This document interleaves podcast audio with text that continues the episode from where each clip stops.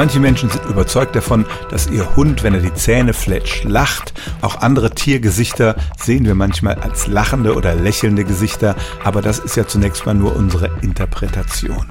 Können Tiere tatsächlich herzhaft lachen und was heißt das überhaupt?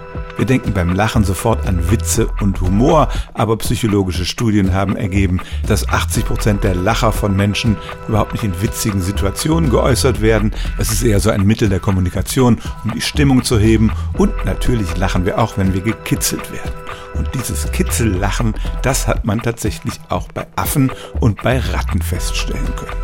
Die lachen dann nicht aus voller Kehle, es ist eher so eine Art Hecheln, aber es ist ein ganz besonderer Ton, den sie dabei äußern und man hat sogar Hirnregionen identifiziert, die in so einer spielerischen Situation des Wohlbefindens aktiv werden. Und genau diese Regionen haben auch beim Menschen mit dem Lachen zu tun.